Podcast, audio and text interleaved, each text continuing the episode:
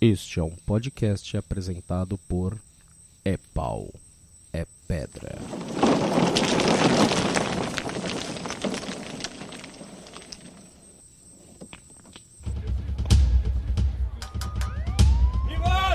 Now, say my name. Hello, very nice. You are.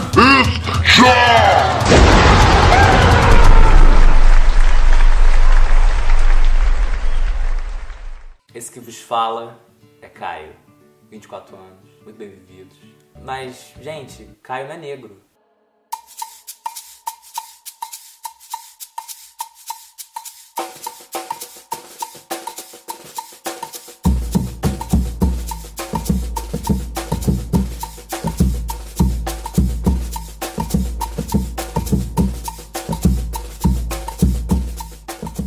Bem-vindos a mais uma transmissão do Já, é, que é um spin-off do É Pau é Pedra, que é um spin-off da Cracóvia do Anticast, o grupo dos patrocinadores, dos patrões do Anticast. Esse é o nosso podcast favorito de tudo menos design. Então, se você quiser ajudar também, participar e fazer parte dessa linda comunidade de gente que se ama, é, é só você entrar ali no, no nosso Patreon, patreon.com design. Feito nosso Jabex, o Já de hoje vai ser sobre pontapé inicial o caso do Caio, namorado da Jut Jut. Prazer. É, e a partir do, do caso do Caio, a gente vai falar sobre políticas raciais no Brasil, identidades negras, pardos e tudo que estiver orbitando ao redor disso. Vou refazer as, as apresentações. Eu sou o John, Sou doutorando em Direito, eu estudo relações raciais, quilombos e, relações de quilombos com o Estado, né? É, então eu queria que vocês fizessem a apresentação também, começando com o Rafael. É, sou Rafael Chino, designer, designer. E aí, Pedro? Eu sou Pedro Maciel, é, designer, atualmente freelancer, que mais? Ouvinte do, do Anticast, como todo mundo aqui, gosta. Enfim. É, Luísa? acho que é isso. É, oi, eu sou a Luísa Braga. Eu sou designer também, e o meu designer é de verdade, porque eu sou do Paraná, do norte do Paraná. então não tô zoando, eu falo assim mesmo. É, eu sou designer, eu sou militante, é, feminista, movimento negro. Acho que é isso. E Daniel? Eu sou Daniel, sou estudante de publicidade, freelancer e militante nas horas vagas. Bom, então é isso. A gente tá aqui com essa galera bonita para discutir esses temas que eu já falei, né? Então eu queria. Acho que a gente pode começar falando sobre o, o caso mesmo do Caio, né? Explicar o, o que, que fez com que a gente se reunisse aqui hoje, né? Pedro, pode explicar? Bom, eu, eu peguei a questão meio assim, mas pe- pelo que eu entendi, eu não acompanho muito o canal do Ju, mas eu sei que ela, ela faz vídeos e tal. E o, e o namorado dela falava por trás da câmera. É, aliás, situação que eu me identifico, quando eu tive um projeto com uma menina que eu namorava na época, a gente fazia a mesma coisa. Eu gravava ela e eu falava atrás da câmera. E eu nunca aparecia também. Então eu entendo bem como é que é, você fica participando e falando atrás. E aí, um dado momento, ele apareceu, é, ou descobriram como é que era, como é que ele era e tudo mais. A reação das pessoas foi um tanto quanto bizarra, assim, né? É porque ele é negro, né? E as pessoas é, ficaram surpresas, porque elas esperavam um- uma outra, uma outra aparência física no geral, né? É, um ponto. Hum. Pelo que eu lembro, como ele aparecia por trás da câmera e tal, e ele falava de vez em quando que rolou a questão da curiosidade. Ah, um pessoal viu e falou, nossa, o Caio é negro. É, tinha um hype em cima da, da aparência dele, né? É. Exatamente porque ele não aparecia. As pessoas se Aí- perguntavam por que, que ele não aparecia e tal. E quando ele apareceu, houve uma espécie de decepção, né? O pessoal imaginou ele como um cara branco. É, e muita piadinha também, É, é, de estereótipos, né? Enfim, não sei se tenho coragem de citar, mas enfim. Rolou de tudo, né? Rolou aquela pouco de chorume, enfim. tradicional. Depois ele apareceu, fez um vídeo é, falando. Fez um texto que aconte- depois um texto que rolou, Ah, é, pode crer, teve o texto. aí ele resolveu aparecer e tal. Acho que foi quando rolou o texto que ele ficou meio ciente do que estava acontecendo, segundo ele. Isso. E aí ele, e aí ele apareceu no, no, no vídeo lá, o é, Caião quer falar, né? Acho que é isso. E aí teve o, tem outra treta, que, que ele falou que, que ele não se via como negro. Eu não entendo, eu não, não lembro se no final ele falou que agora ele se vê e percebeu, mas É, ele falou que tava se descobrindo, né? tava se descobrindo. né? Colocou como pardo. Que ele até falou que o pai dele, pelo que eu entendi, é africano, não lembro do país certo. É Guiné-Bissau, né? Ele é. É, aí já, já, já dá pano pra manga pra caramba, né? É, Só até aí já. Não, só, só de- acho que só a declaração do pai dele já dá. Acho que o próprio pai dele falou: Você não é negro. Pois é.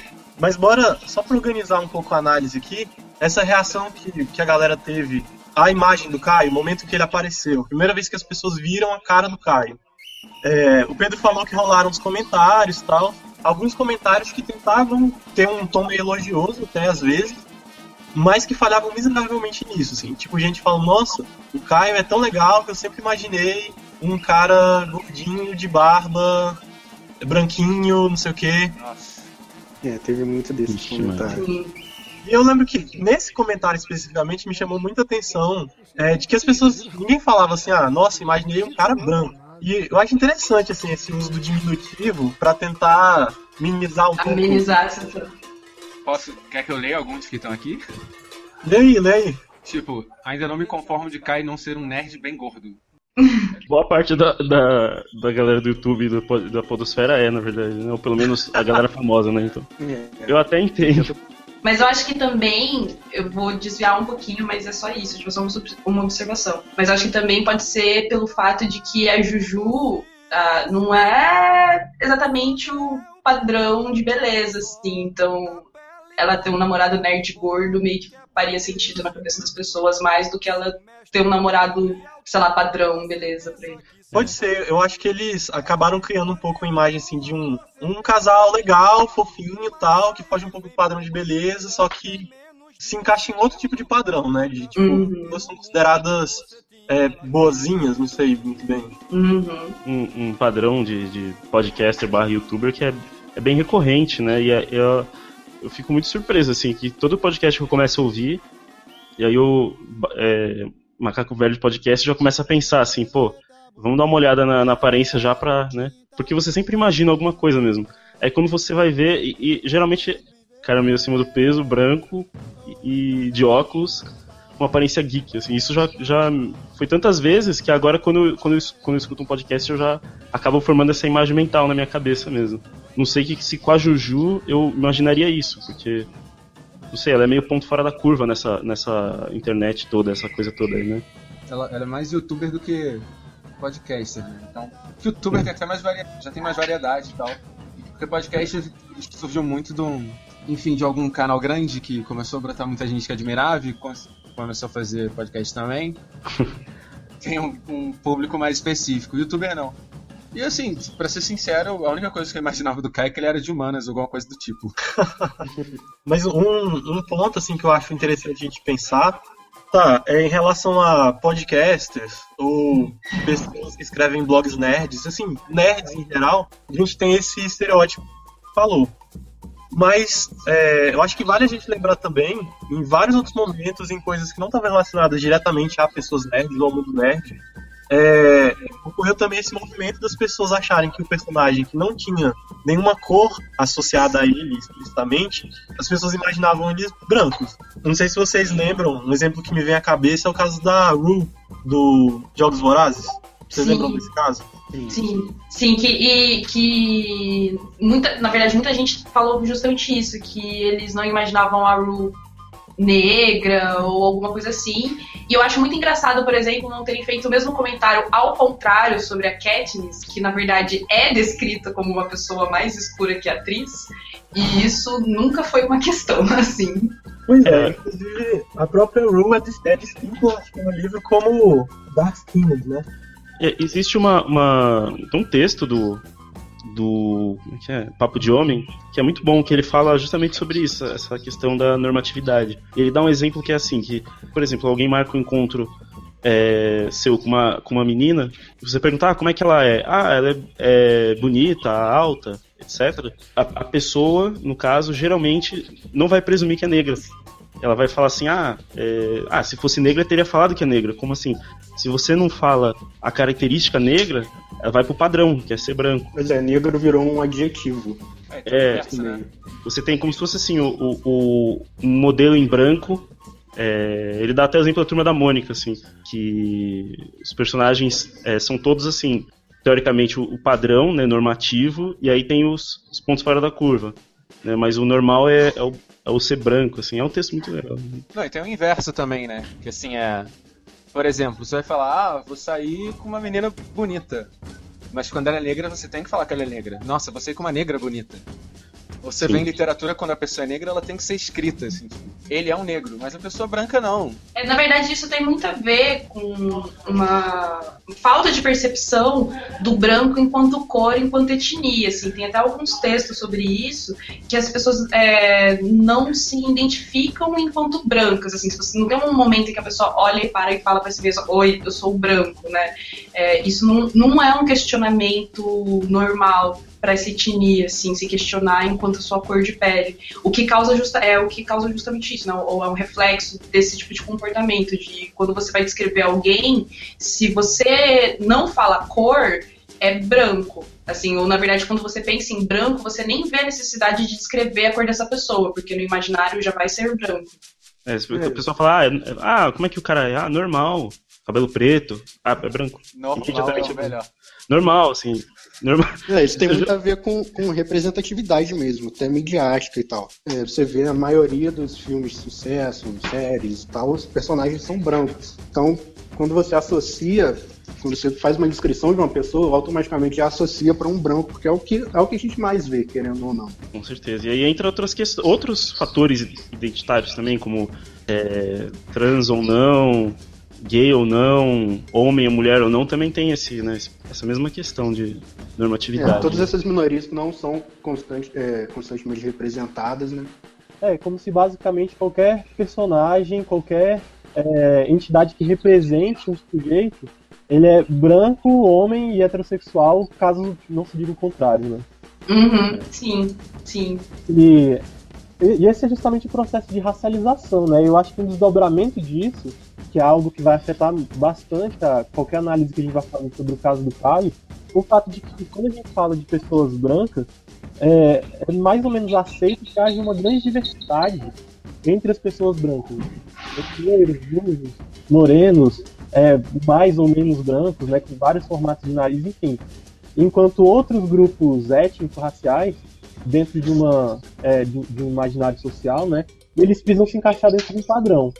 Então, para você ser negro, precisa é, cumprir certos requisitos, digamos. O que, que vocês acham disso? Sim, sim. Mas isso, é, isso, inclusive, é uma questão bem complicada, assim, porque esses requisitos, em uma sociedade que nem o Brasil, é, eles são muito diversos, assim. Você tem a questão, para mim, é que é, se divide um, uma metade, meio a meio entre aparência e ancestralidade. Uhum. Porque se você for pensar, que nem você falou, nessa questão do branco ter, é, ser muito, tão multicultural é, dentro de si mesmo quanto o comparado a outras etnias, né?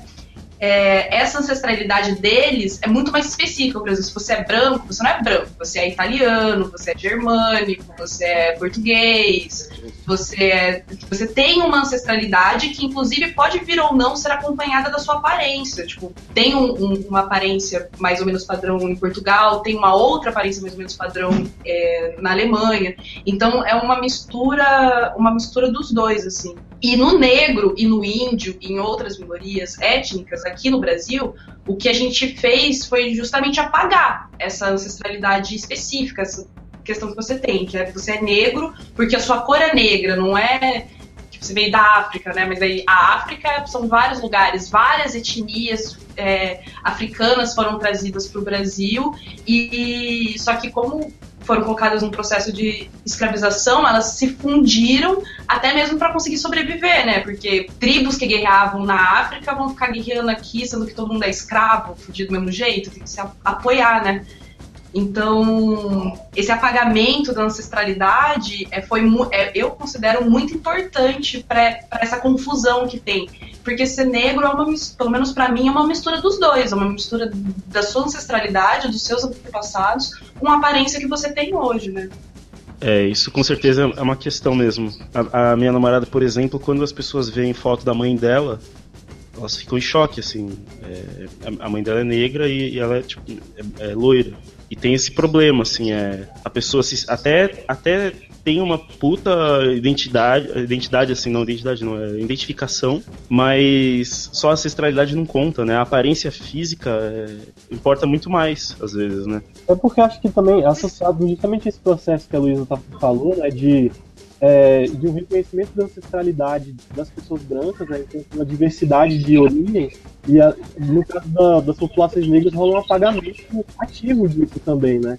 Na proibição do uso de idiomas diferentes, de manifestações culturais próprias de cada povo. É, acho que rola muito tempo que esse processo de racialização das pessoas brancas atribuindo aos, aos negros o que deveria ser negro, quem é e quem não é negro, tem também essa questão de como há um processo de apagamento ativo da memória e da sexualidade dele.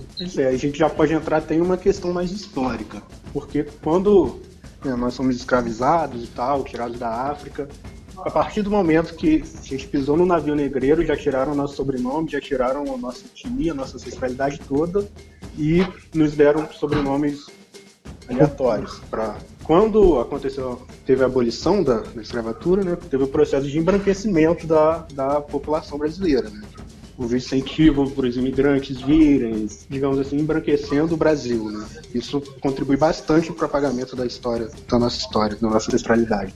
Até porque se você for ver, é, eu não sei se vocês compartilham disso, mas eu, eu tenho muito esse questionamento e é uma coisa que me incomoda. Que eu não sei quem, quem são os meus bisavós. Também não. Eu não sei. É, eu, procurei, eu procurei saber quem, quem era o meu bisavô. Minha bisavó era negra. Eu procurei saber quem era o meu bisavô e eu fiquei muito decepcionado com a história. Porque o meu bisavô, ele, ele era um espanhol. E apesar de ter assumido a minha avó como filha dele e tal, ela foi fruto de um relacionamento forçado, né? Sexo forçado. Uhum. É, que Era muito comum assim, na época da escravidão, né? Negros serem vistos como objeto sexual e tal. É, é porque, assim, só para pegar um gancho direto, é, é interessante a gente falar isso porque a, a miscigenação no Brasil, ela não começou de uma maneira consensual.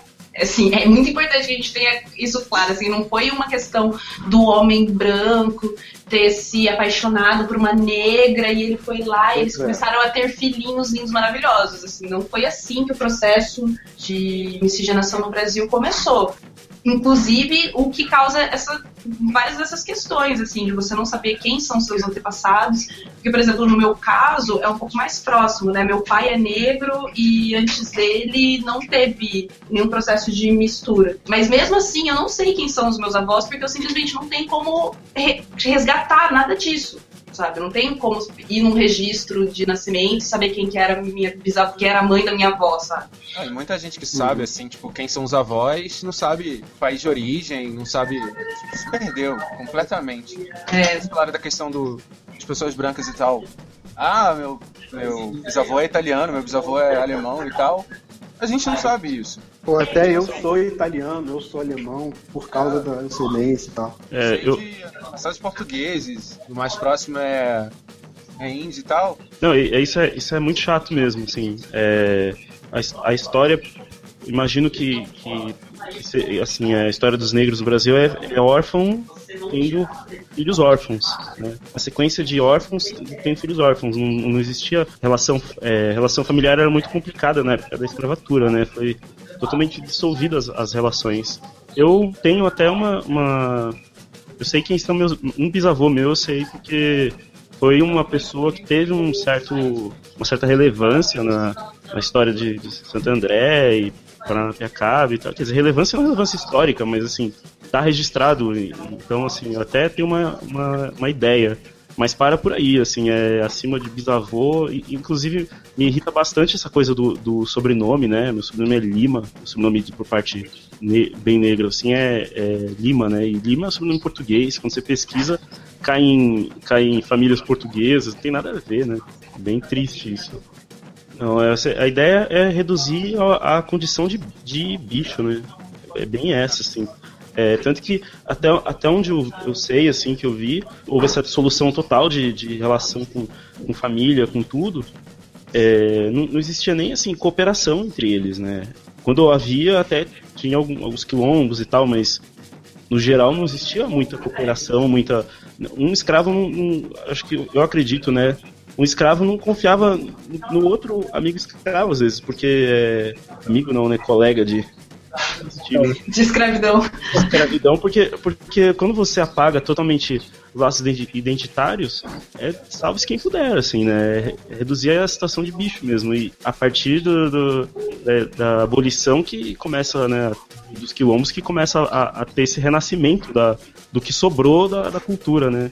É, é, até incrível que exista é, candomblé, os ritmos musicais, principalmente do Nordeste. Como né? sobreviveu, né? É incrível como sobreviveu, é, sobre, é sobre, renascendo das cinzas mesmo, porque é o que sobrou, assim, porque. É, também porque essas manifestações culturais eram elas próprias estratégias de sobrevivência, né? Formas de manter algum, algum laço cultural. Acho que a, a própria questão das, das religiões de matriz africana traz muito isso, né? De como essa. E aí, já começando a falar aqui do Gilberto Freire, né? Essa. Como é que chama a mistura de religiões mesmo? É... Sincretismo. Sincretismo. É, que é muito celebrado, assim, que, o Freire celebra muito. Ele, em parte, tem essa dimensão, né? De uma estratégia de sobrevivência. Uma forma de manter tradições culturais meio que escondidas sobre a forma das tradições do cultuador. É, na, na verdade, a gente tem exemplos disso, por exemplo, para além da religião, você tem o maracatu, por exemplo, que é um, um, uma, uma manifestação hoje vista muito mais como musical, né? O ritmo, você vê, sei lá, Nação Zumbi, que você conhece, mas na verdade o maracatu é uma expressão de religiosidade faz, é, é, veio do candomblé, inclusive, e era uma das estratégias usadas pelo pessoal para poder disfarçar os trabalhos que eles estavam fazendo durante a, as cerimônias. Então o pessoal ficava tocando os tambores, os ritmos, faziam os toques para os cada toque tem um toque para orixá que você está lá manifestando e tudo isso era feito para poder proteger a manifestação religiosa nos terreiros.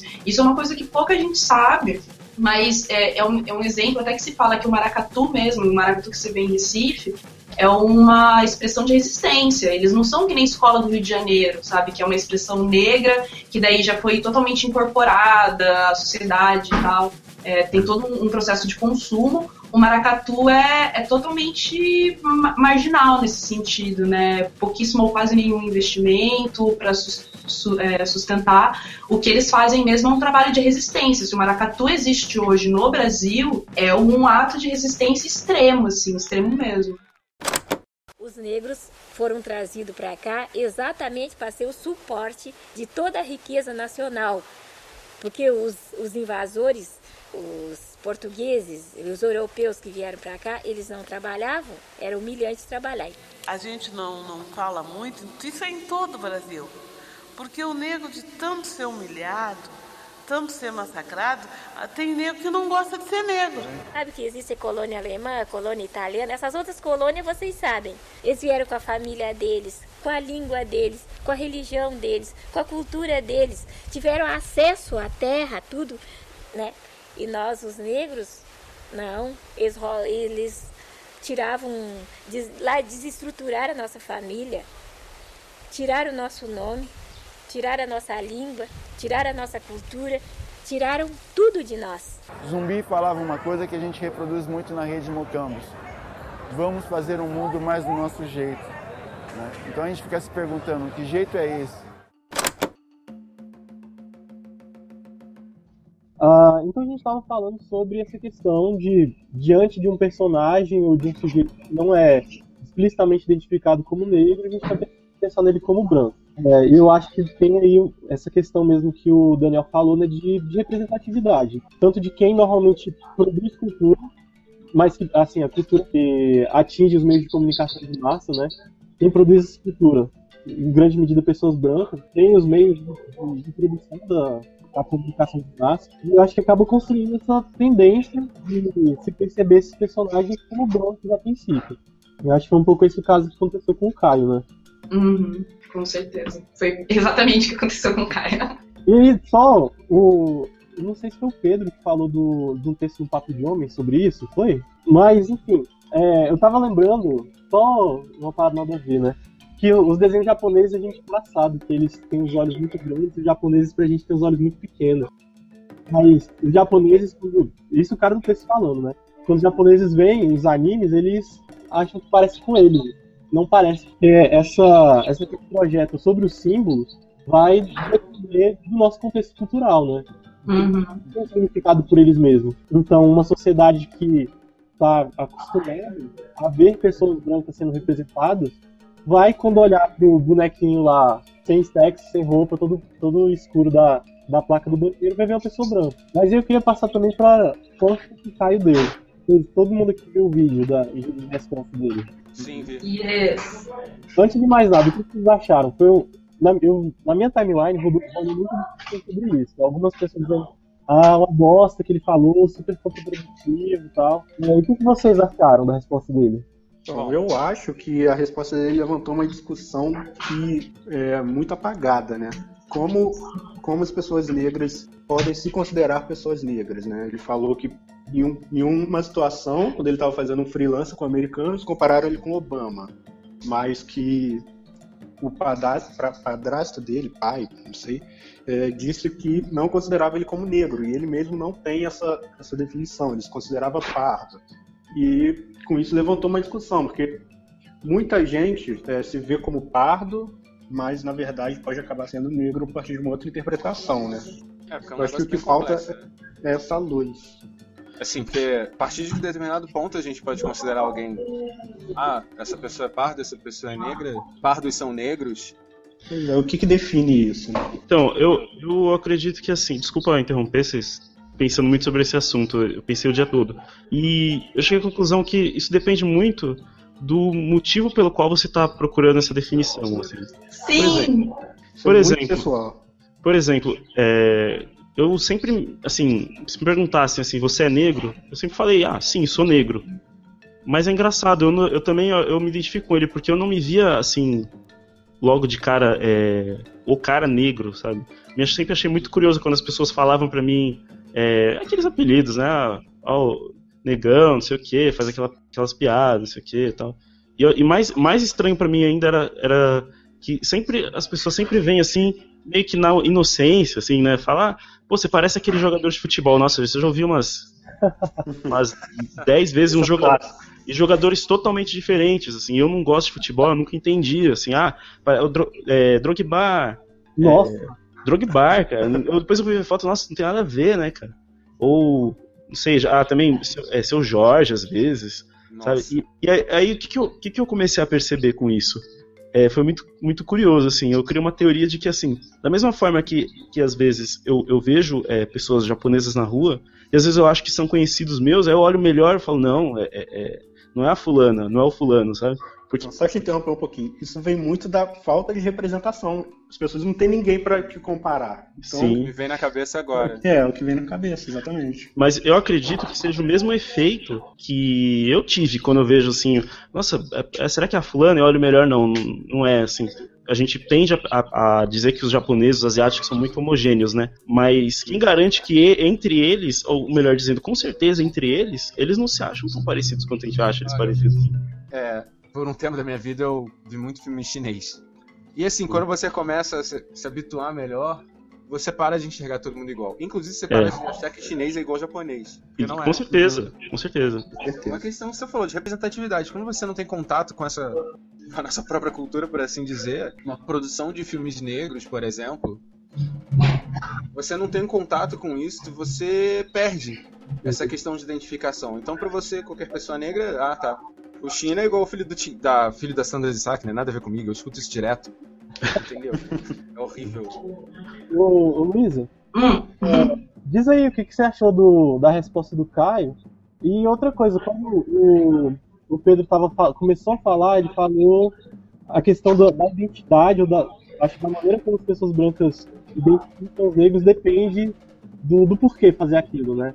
Sim, sim. Então, eu, eu gostei muito da resposta dele, na verdade, não necessariamente pelo conteúdo, assim, porque ele mesmo falou que ele nunca tinha parado muito pra refletir sobre isso e tal, ele nem se considerava exatamente negro, né, se pardo, sim pardo, né, mas eu gostei muito do questionamento que ele trouxe, né? Que nem já foi falado. O fato dele ter levantado, acho que ele, ele levantou mais bandeiras do que deu respostas. Eu gostei dessa característica do, da resposta do, do, vídeo dele, né?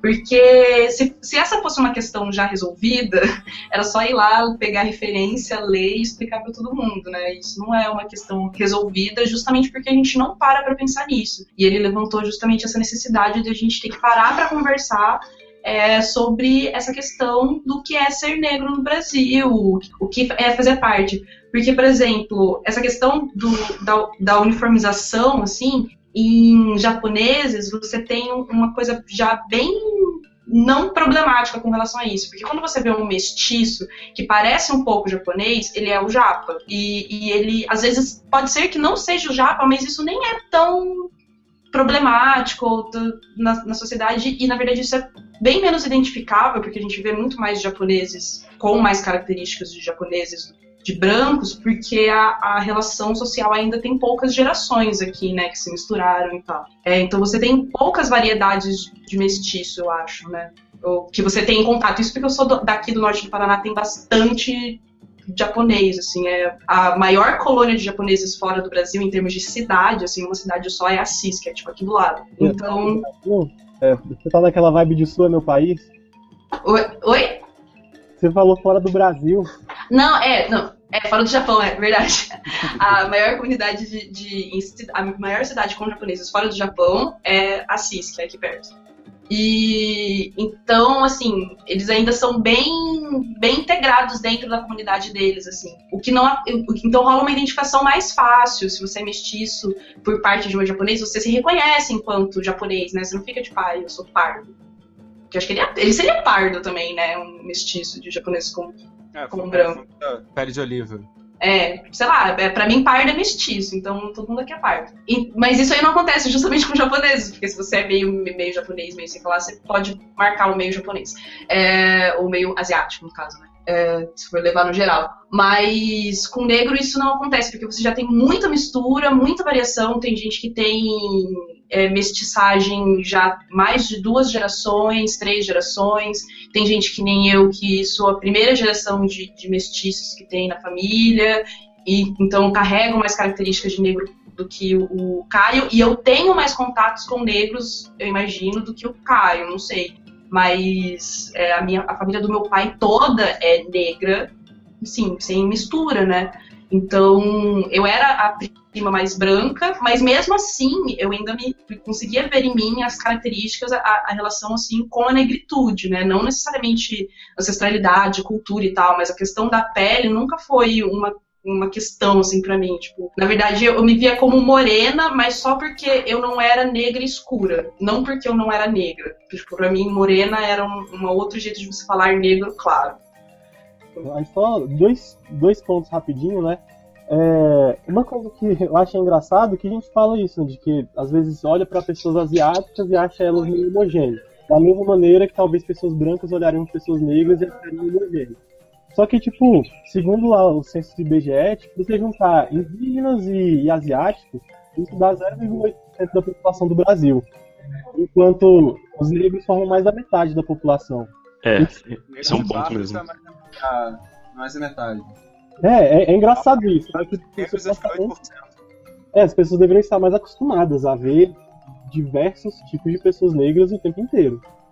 É, é mas na verdade acho que elas até estão acostumadas, eu acho que elas só não ligam para isso mesmo. É. é, é, acho que essa questão assim do apagamento do negro culturalmente é isso. Ele sempre existiu. A cultura negra, o negro, a dificuldade do negro, ela sempre existiu. A gente escolhe não olhar e não questionar isso. Na verdade, a gente pois escolheu não questionar isso até agora.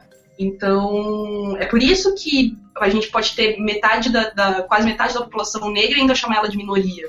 É. Outra coisa é, a, é o valor negativo que é atribuído a ser negro, né? As pessoas não, normalmente, pelo menos quando vêm me abordar, não falam, ah, você é negro ou você é preto. Falam, ah, você é moreninho, escurinho, é. tal, como se ser negro fosse ruim, de fato. É, né? isso é. aconteceu com vocês, assim, de... Aí você fala uma pessoa, não, você é negra, a pessoa, eu negra? pois é, isso já aconteceu bastante.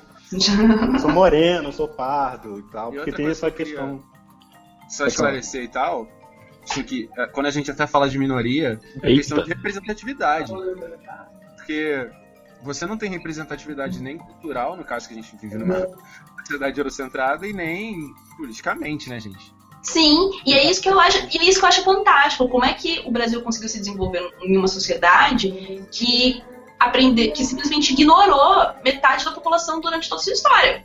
Não foi coincidência, né? É, tipo, não foi, é, não foi coincidência, mas assim, eu, eu acho incrível que as pessoas não conseguem se atentar a isso, de que é muito absurdo que nós não, tem, não tenhamos representatividade negra. É muito absurdo que nos Estados Unidos, que tem acho que 30% da população, é bem menos, assim, 30% de negros, é 13%? É bem pouco.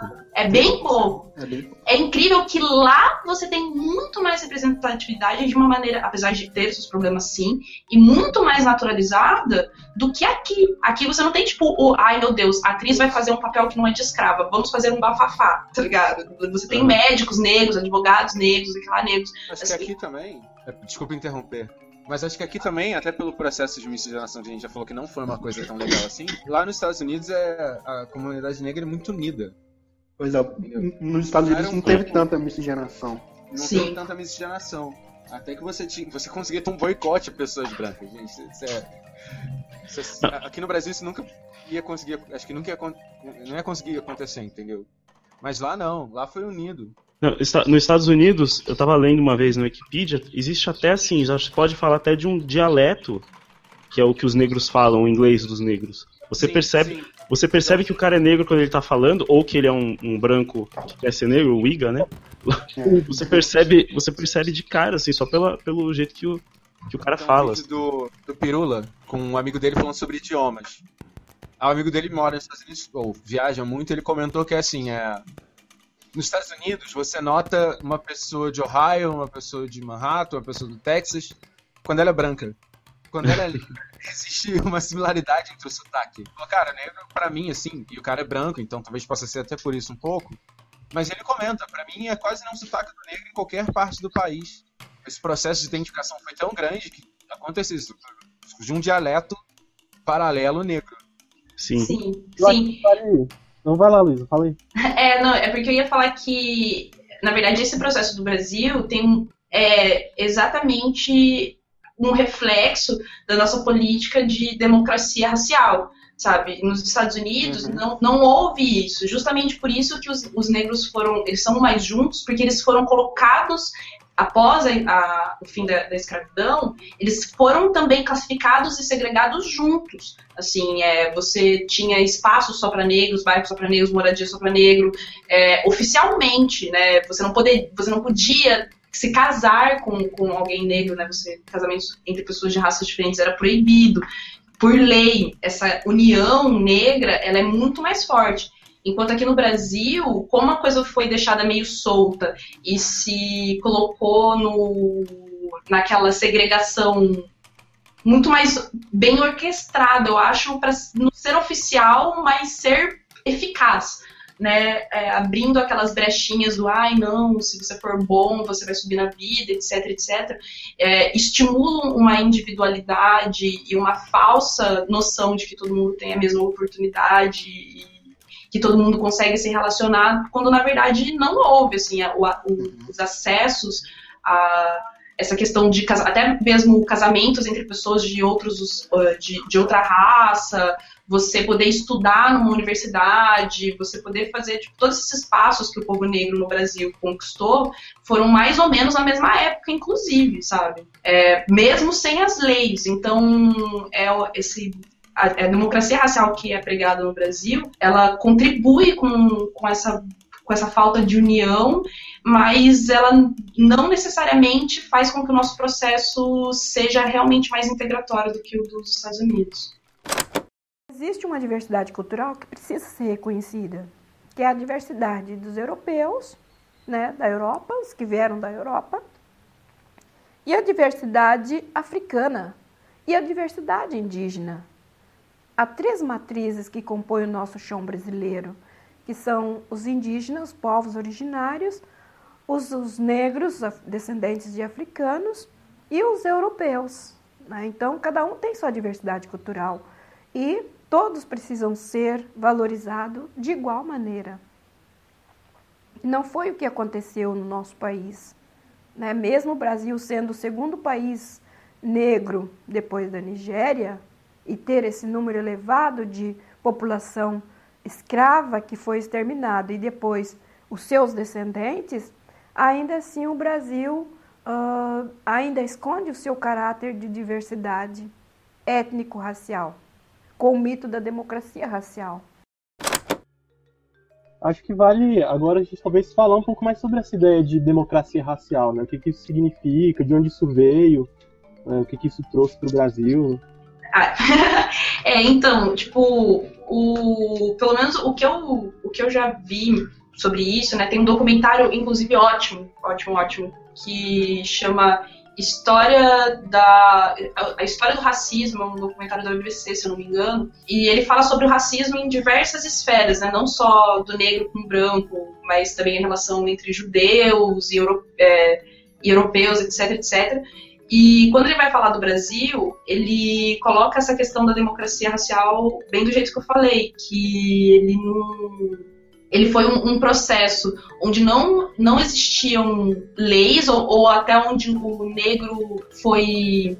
Aí eu não, não, não, sei colocar isso muito bem em palavras, mas é, é aquele bate a faga, sabe? que foi feito em cima do negro, de que você é valorizado, você joga bem futebol, você tem as suas coisas boas da cultura para incorporar pra gente, né? Porque é isso que a gente tem no Brasil. Uma cultura que negra incorporada que é só o que, que você consegue explorar, né? Exatamente, o que você consegue explorar da cultura negra comercialmente, né, é, é, é incorporado, só que você, ao mesmo tempo, coíbe as manifestações que não interessam, que nem a manifestação de religiosidade, essa manifestação do empoderamento enquanto negro, porque a história do Brasil diz, né? A gente estimulou o embranquecimento. Era para ter muito mais negro no Brasil do que a gente tem hoje se não fosse esse processo de embranquecimento. É, você segrega o negro. O negro nunca foi intencionado a se integrar realmente na sociedade, sabe? E isso se manifesta de diversas maneiras diferentes, como, por exemplo, no que a gente vê de morte, de genocídio hoje em dia, de cultura da juventude negra. A gente está matando aí toda uma geração de jovens negros e a gente não discute isso, né? A gente não, não conversa sobre isso porque, teoricamente, isso não tem nada a ver com raça, porque nós vivemos numa democracia racial, né? Tipo, a gente normalizou o absurdo, né? É. é Acho que dá para pensar nesse, nessa questão de, do papel do negro na cultura brasileira, talvez em, em dois momentos, assim, tipo, durante a colonização, Brasil Império, primeiro Brasil República. No Brasil, e a sociologia brasileira nasce a partir disso, tinha-se muito a ideia de tentar entender o atraso político e econômico do Brasil por teorias raciais, né? O racismo científico lá. É que o Brasil teve como grande representante Nina Rodrigues. É, que era uma ideia que esteve em voga na Europa, mas na época que chegou no Brasil já estava meio que caindo, que a capacidade de desenvolvimento dos povos dependia da composição racial deles. E isso afetou muito as políticas migratórias no Brasil, de imigração para o Brasil, né? O governo brasileiro, durante muitas décadas, deu incentivos para que imigrantes viessem para o Brasil. Alemães, italianos, as grandes migrações foram nesse período, assim, pra, justamente uma tentativa explícita de embranquecer o, o, o, o país. Um, um comum, assim, né, de que o jeito brasileiro nunca foi racista, como o dos Estados Unidos foi. Mas o jeito brasileiro foi muito racista e, e continua sendo em grande medida, né? Mas foi muito racista, por exemplo, nessas leis migratórias que proibiam a imigração de pessoas negras ou de outras etnias para o Brasil, enquanto beneficiava imigrantes europeus. Mas, pode falar. Você vê que tava falando isso, até num texto que eu escrevi uma vez, eu falei assim, isso na época pensando assim, gente, na moral, a gente tá no Brasil e tal, se a gente liberar essa quantidade de negro, ferrou. Não vai ter emprego pra essa galera. Contente com isso, a segunda imigração italiana, acho que é dois anos depois da, da abolição da escravatura. Então, tipo, gente, dois anos depois. Esse, esse, processo só intensificou.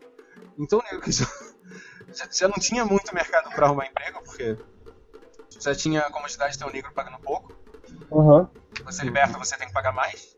Você ainda tem essa migração massificada e tal. Cara, é óbvio que o negro hoje tá na favela. Uhum. Eu já. Pode falar. É, eu li que existe uma, uma a questão, essa questão, né, do, do, dos imigrantes italianos muitos vieram é, realmente numa situação de, de fugido de guerra, e realmente acredito que saíram de condições humildes e com muito esforço e tal, mas é curioso porque isso gera uma confusão na, nas pessoas. É, eu tenho, tenho amigos brancos que têm muito orgulho dos avós deles, assim, me contam histórias assim que realmente são até bonitas, assim, né? Ah, meu avô veio e ele, ele, ele assim, ele dormia uma hora por dia, é, é, mal tinha tempo para tomar banho, trabalhou muito e aí ele montou uma empresa e tudo mais.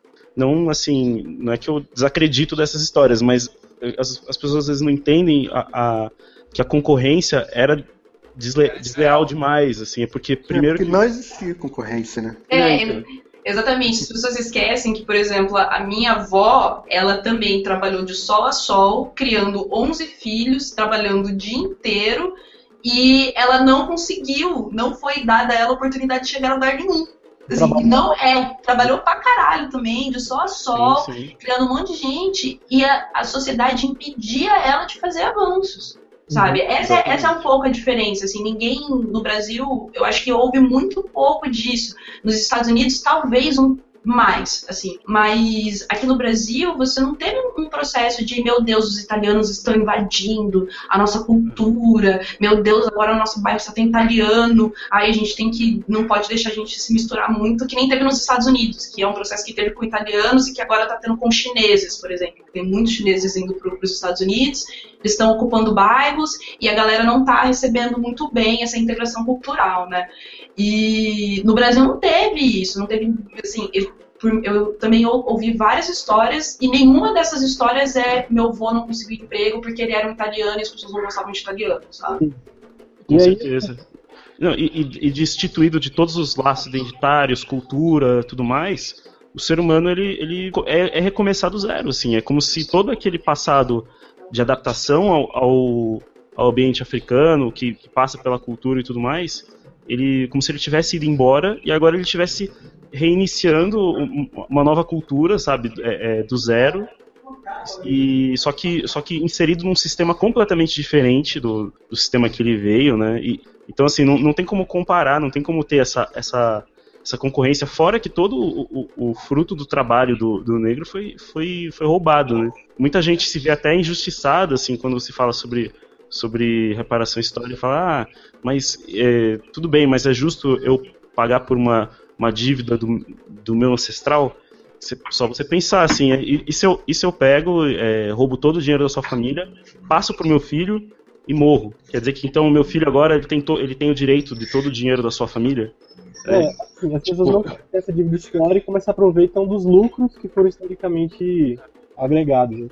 É. é. Falando da dívida histórica e tal, não é questão de. Não é questão nem contra seu ancestral especificamente. Eu não estou mirando na ancestral que ele tivesse uma carta que estivesse me levando. Eu falo, cara, é uma dívida de uma sociedade que era branca. Total. Não, e quando eu penso nessa questão de. Quando eu ouço falar nessa questão de dívida histórica, para mim não é exatamente uma dívida como se fosse uma dívida em dinheiro, mas sim algo é, afetando a vida das pessoas negras hoje. Assim. É uma estrutura sim. social que foi historicamente construída de uma maneira que desprivilegia pessoas negras e privilegia pessoas brancas. E isso continua acontecendo. Mas eu, mas eu, eu acredito numa dívida econômica, sim. Eu acredito que. que... Vou, vou, dar um exemplo. Eu sou um pouco. Acho que você está um pouco radical aqui. Mas vou dar um exemplo. A, a, a minha família é uma, é uma certa exceção, assim, os meus, os meus tios são formados em engenharia e sabe-se Deus como meu bisavô conseguiu é, dar uma criação bacana para meu avô, que conseguiu dar uma criação bacana para os meus tios e, e, meu pai, e eles conseguiram é, ter uma situação de classe média. É, então, assim, digamos que aí eu seria o, o, ponto fora da curva, aquele que, que não, não que prova que não deveria haver, sei lá, um tipo de reparação.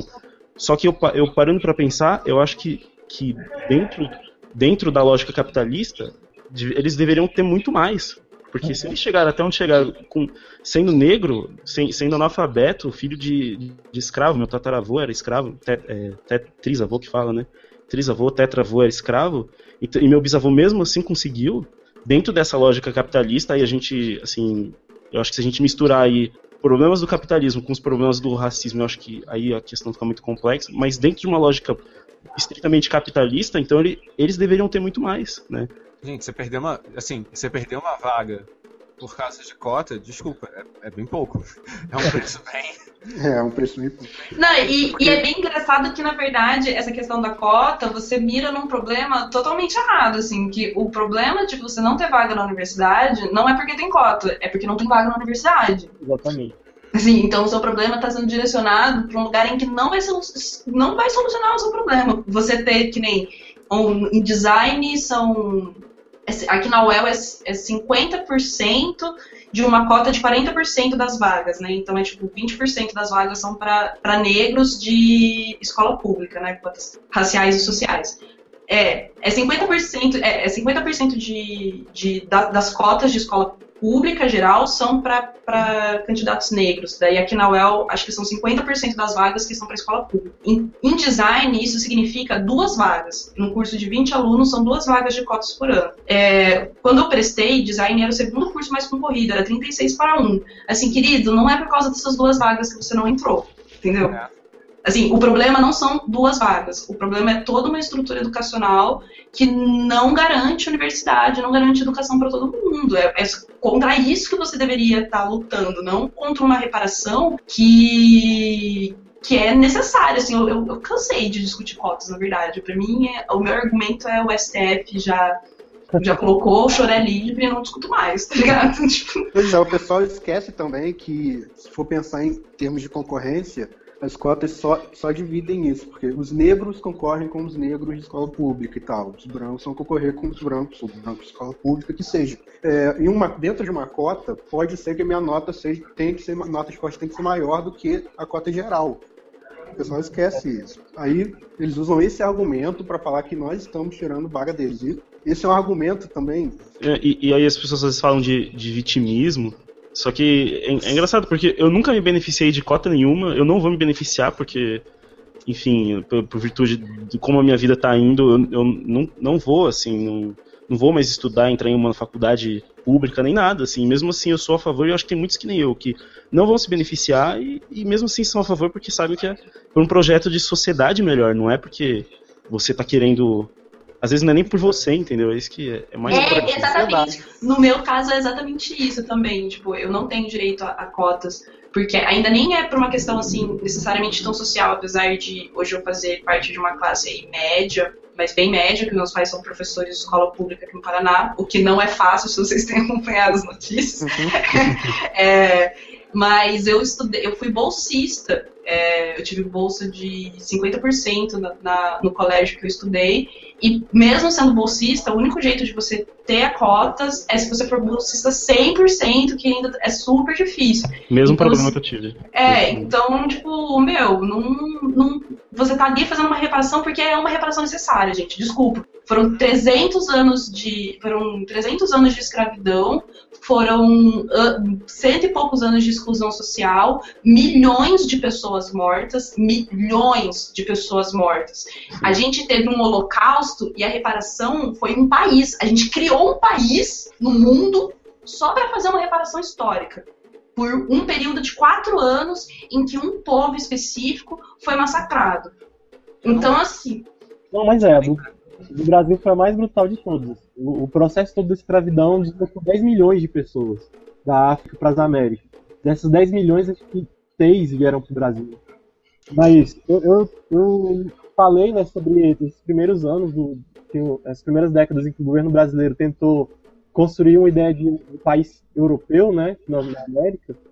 E a partir tipo, da década, da década de 20, do começo da década de 30, chega um cara, um antropólogo, né, que meio que muda um pouco a maneira que o Brasil se vê, que é o Gilberto Freire. Cria uma, essa noção do Brasil como um país que é algo bom, que deve ser celebrado. Só que a visão que ele tinha sobre essa mestiçagem era bastante problemática. Eu achei justamente ponto interessante. Vou fazer um o negócio que a Luísa falou lá no começo, sobre como a, a- essa miscigenação de raças no Brasil teve um começo violento. E eu acho que tem um ponto de permanência de uma certa violência na maneira como a gente vê essa, essa miscigenação ainda hoje, né? E é, me parece que tem um sentido de uma miscigenação que é valorizada, que é uma miscigenação que é capaz de embranquecer uma população. Assim, de uma, uma valorização, até um, um ponto de algumas famílias negras de se embranquecer, de valorizar casamentos eh, interraciais por essa possibilidade, né? Que é acompanhada, por outro lado, de uma de uma tendência de famílias brancas de verem elas meio problemáticas. Assim. Não sei se já ouviram. É, eu só não peguei a última parte, o, é, o que problemático? Tipo assim, é, eu já vi isso acontecendo, já, já vi. A, a, minha própria família, que a parte, a parte da minha mãe é branca, né? É, de quando uma das irmãs dela se relaciona com uma pessoa negra, é, a família fica meio assim, é, mas os filhos vão nascer com cabelo meio feio, né? É um negócio. Já, já passei por coisa até pior que isso. É, eu já estive nos dois lados da situação. É, eu, eu, eu já tive nos dois lados assim, da situação, até acho interessante falar isso. Porque, por eu ser mestiça, eu não tenho um cabelo é, crespo, enrolado, mas ele não é crespo que nem acho que é 4C, tem até uma classificação de cabelo crespo, gente. E ele não é tão crespo, ele tá tipo crespo, mais cachinhos, né? E quando eu me, quando eu me relacionei com, meus meu primeiro namorado, ele era branco, e, nossa, era, era uma questão muito forte na família deles, assim. Eles não gostavam de mim mesmo, não botavam fé no rolê mesmo, por, eu ser negra, por, e falavam assim, não, é, não tinha muita, muita né, disfarçação, assim, nos comentários. O que era uma, uma parada muito foda. E isso era muito nova, a partir porque, sei lá, esse processo de embranquecimento, ele também vai muito da mente, que é justamente a raiz do que a gente está conversando, você se identificar como negro, de você gostar do que você identifica enquanto características negras de você, de você não querer apagar isso, ou você querer reforçar isso, na verdade, que é uma coisa que é meio que tirada da gente. E me colocando no outro lado, é, já teve um, um, período da minha vida, quando eu era adolescente, isso era, nossa, muito presente na minha cabeça, de que se eu casasse com um cara branco, meu filho ia ter um cabelo mais bonito que o meu. Porque daí ia misturar e daí eu ia tirar cada vez mais as minhas características negras e ia colocando características brancas no, na minha criança. E isso era, inclusive, um fetiche da minha, da minha parte, assim, né? tirar um pouco mais das minhas características negras na próxima geração. que é um. Muito comum, né? É, que é muito comum, assim, que é justamente essa, esse negócio de você. É, se você tem o azar hoje é, na nossa sociedade de se identificar enquanto negro, você é você tende a, a, a sociedade tende a te fazer pensar de que essas características vão ser limpadas, realmente limpadas, se misturar. Que até uma fala do Emicida, que é ótima, que ele falou no Altas Horas esses tempos atrás, ano passado, que a miscigenação no Brasil ela é boa quando ela embranquece. Ela, embranquece. Ela, é, é, ela, é, ela é boa a partir do ponto de vista de que você está embranquecendo uma população. Se você para para analisar é, do lado da pessoa que está, está sendo enegrecida, é sempre visto como um viés ruim. Ninguém fala, nossa, graças a Deus, meu netinho vai nascer moreninho, com cabelinho crespinho, vai ser a coisa mais linda do mundo. Você não vê nenhuma vovó germânica falando isso. É. E, e, o, e o, o negro de olho azul? É, que é um fetiche, meu Deus. Da onde você tirou esse olho, né? Não, nossa. Graças a Deus aos seus antepassados por esse olho, velho. Não, e dentro, dentro dessa questão que a Luísa falou, a gente pode até falar de um, um processo de identificação nosso como negro, né? Eu posso falar até da minha experiência. Quando eu, quando eu era criança, quando meus pais puderam me dar uma condição melhor e tal, eu estudei muito em escola particular. Então, geralmente eu era o único negro da classe. E eu fui crescendo com vários brancos do meu lado e com uma sociedade racista e tal. E eu não gostava da minha cor quando eu era pequeno. Eu não me identificava, não era feliz sendo negro. Ah, por que, eu não tenho cabelo bonzinho igual do meu coleguinha? Tal? Por que, eu tenho que raspar meu cabelo? E esse processo, acho que acontece, é, acontece muito com a gente e influencia é, até nessa miscigenação, né? Ah, eu não, ah, eu não gosto da minha cor, vou casar com uma menina branquinha para ter um filhinho mais, mais moreninho, mais mexicinho, que talvez ele tenha mais, mais sorte na vida. E eu acho isso que é, eu acho que isso é uma coisa muito problemática, né? Até uhum. um processo assim, mais pessoal de autoidentificação. Ah, eu não, não gosto da minha cor. E eu acho que isso com, com o movimento negro, eu acho que é, isso consegue ser, mudado. Chino? Você deve ter estado muitas vezes, né? É, ah, não, mas você. Nossa, mas você é um negro de alma branca. Nossa, né? muito. Não, é, é, o meu tio, eles falam muito assim. Que, acho que a, a família da, ele casou com uma branca primeiro, né? E a família dela falava assim: ah, o Antônio Carlos, ele é negro, mas ele tem os traços finos, né? É, tem essa coisa. É, é, são são é, tantas formas de, de, de maquiar, né? Esse, é racismo, né? É, um racismo velado. Um racismo É velado. simplesmente racismo. Você tenta ao máximo tirar a de pessoa. Por exemplo, você olha a pele e fala, nossa, bom, a pele eu não vou conseguir. Aham. Um tom mais escuro, mas talvez os traços ou o cabelo. Exatamente. Nossa, eu, O cabelo, essa questão do cabelo, essa questão ela do é cabelo- ótima. O cabelo é uma questão muito tão forte. séria, né, nisso, né? Eu acho que eu, eu arrisco a dizer que chega a ser mais séria do que, do que cor de pele. Uhum. Pois é, eu já cheguei a ouvir, eu tenho um cabelo é, mais enroladinho. Cheguei a ouvir, ah, que bom que você não nasceu com o cabelo todo crespo, né? Que é- tem esses É. casquinhos, é bonitinho, né? Exatamente, o seu cabelo é crespo, mas tem cacho, olha Tem que cacho, lindo. Olha, Né? Eu, eu acho que a questão ela é tão enraizada que eu acho eu, eu já traba, eu trabalhei com uma empresa de cosméticos capilares, né? Fazia shampoo, condicionador e principalmente é, coisas para é, alisamento, esses produtos assim. E isso fez eu, eu refletir muito quando eu trabalhei com essa empresa, muito sobre essa questão. E eu, eu, eu cheguei à conclusão que é, até, até uma questão assim de, de falar de que o cabelo é mais hidratado, não, o seu cabelo é, é seco ou hidratado, até isso eu acho que, que é embutido de um certo racismo, sabe? Eu acho que um cabelo crespo, ele nunca, ele nunca vai ser esse cabelo, esse tal cabelo hidratado que, que, que se idealiza. Esse hidratado na minha cabeça, hoje em dia, vocês podem discordar de mim, ou sei lá, quem estiver ouvindo, mas pra mim, hoje em dia, essa coisa de hidratado é também um, um tipo de, de, de racismo velado, assim. é, e eu não culpo quem, quem não pensa igual eu, assim. É, eu acho que é, tá, muito, tá muito enraizado. Mas o cabelo, o cabelo crespo, po- você pode fazer um bilhão de, de hidratações. Ele nunca vai ser um cabelo que uma pessoa vai olhar e vai falar que tá hidratado. Então, mas aí que tá. É porque é uma característica, na verdade, isso é bem interessante, porque isso é uma característica biológica, é DNA. Tipo, o nosso cabelo não é hidratado, mas isso não é necessariamente ruim. Assim, é- Exatamente.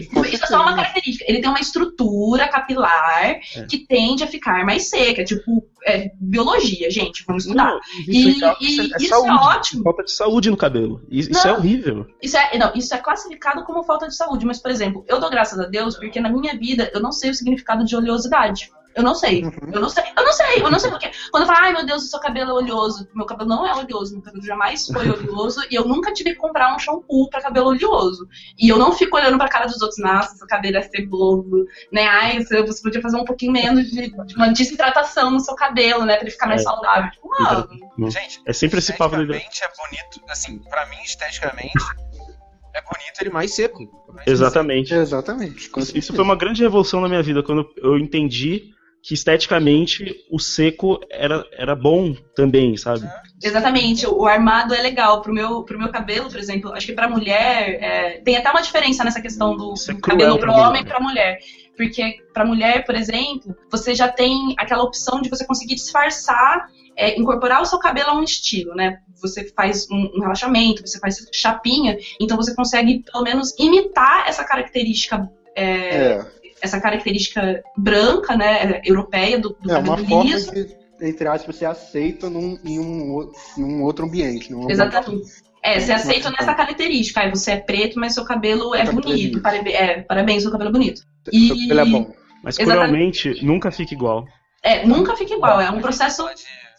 Daquele tra- tratamento estético, se eu não me engano é beleza negra, não, é beleza natural. Beleza natural. Que até ele tenta Já fiz. criar um meio termo.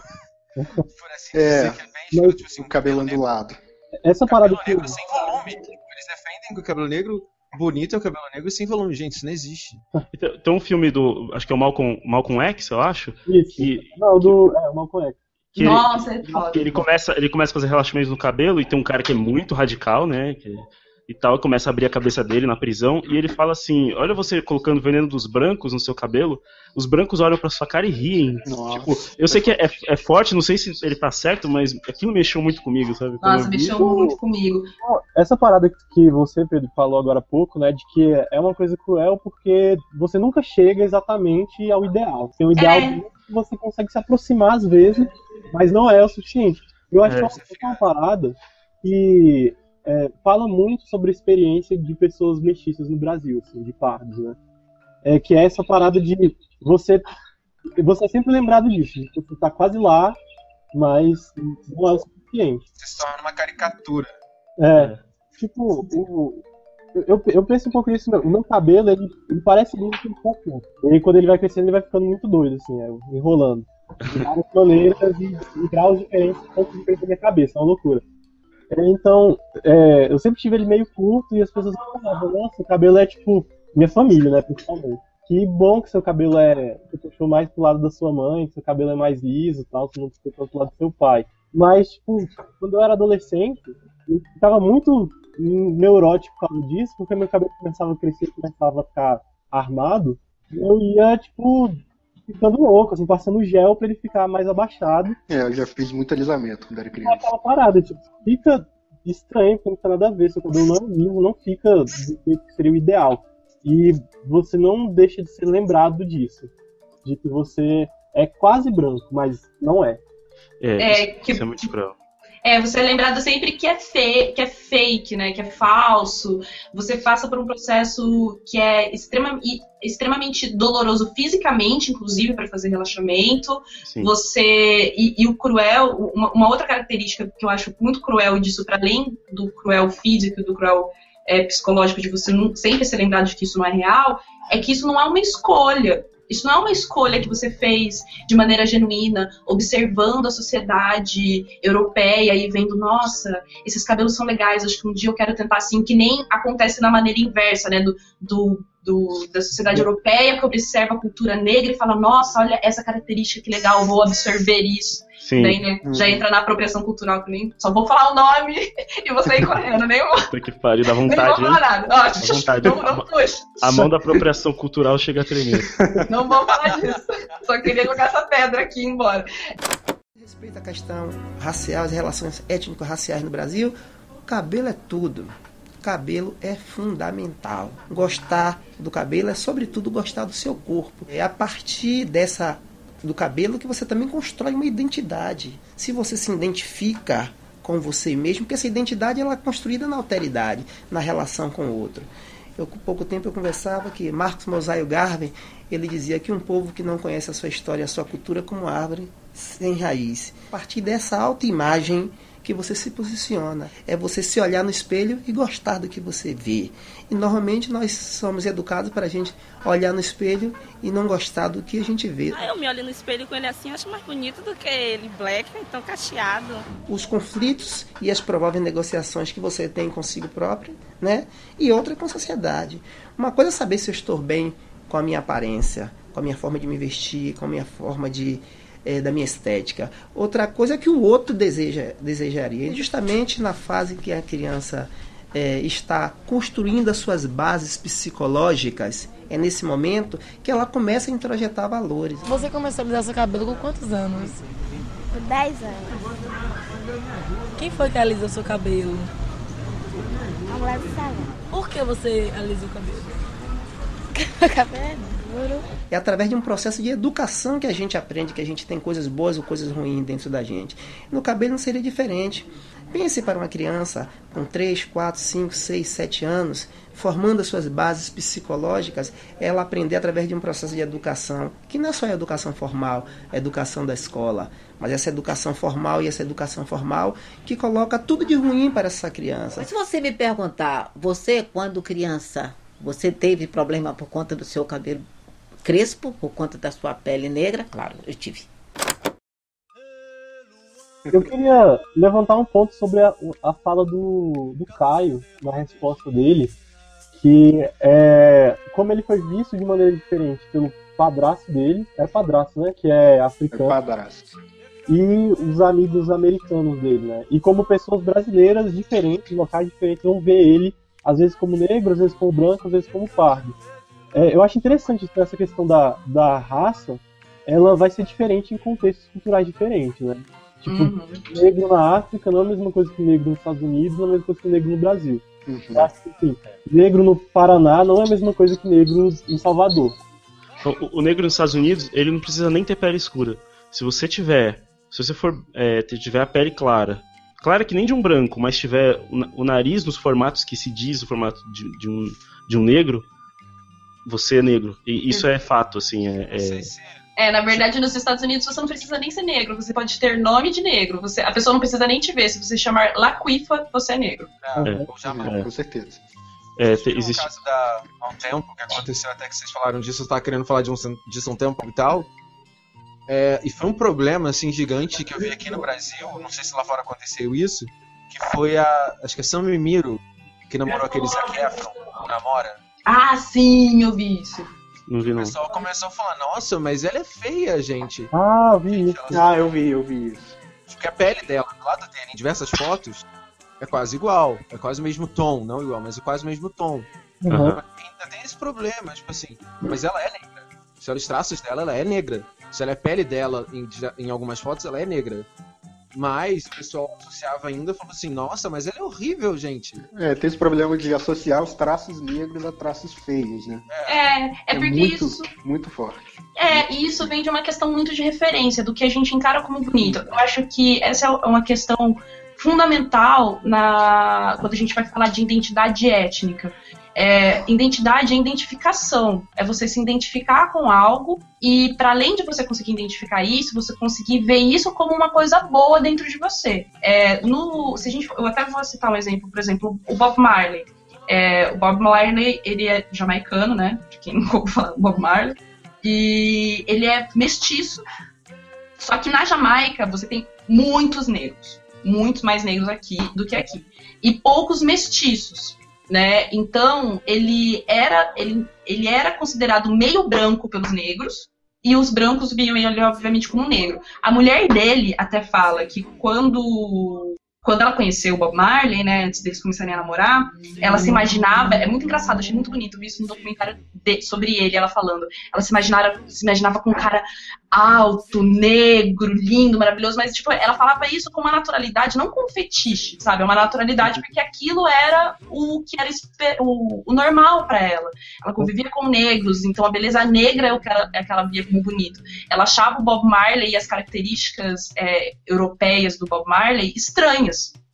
É- Era essa a referência que ela tinha, que é o que acontece se a gente vai para outros países que tem mais negros, que é o que acontece se a gente vai para a África. Você, é- a- as suas características é, brancas são vistas como estranhas, não, não, não necessariamente como belas. E no Brasil é o contrário, apesar de nós termos tanto ou é, tantas referências numéricas, né? É, em termos É. sociais, não em termos midiáticos, né? Mas é, a gente vê tantos negros na rua quanto a gente poderia ver em outros países, só que a gente não consegue ver eles como bonitos. A gente não vê essa característica como bonita porque é algo que a, a sociedade não valorizou durante toda a sua história. To- durante toda a história do Brasil, o negro foi colocado como inferior, a cultura negra como inferior, como endemonizada, como assim, não, isso não se apaga simplesmente. Acho que é isso que as pessoas não entendem. Isso não apaga, não é tipo um, um- um você escrever num lápis, apagou, não tá mais valendo, esqueceu. As- é, isso são, são conceitos que se carregam durante gerações e gerações e gerações, e se ele não for quebrado, ele não vai desaparecer, ele só vai se perpetuar, sabe? É, eu queria. É, Pra mim, ela, assim, um exemplo pra mim foi a. Uma questão de Star Wars que foi a, a questão da Rey, a galera, tipo, achou ela linda e tal. Aí teve um tópico que falaram da Lupita Nyong'o. E era Uhum. assim, as opiniões eram as seguintes. Muito gata, linda, muito gata. Nossa, ela é muito feia, muito gata. Era um, um extremo. Poucas pessoas falando assim, ah, não, acho ela bonitinha. Gente, assim, sem sacanagem, eu posso botar a proporção áurea no rosto da Lupita que vai dar perfeito.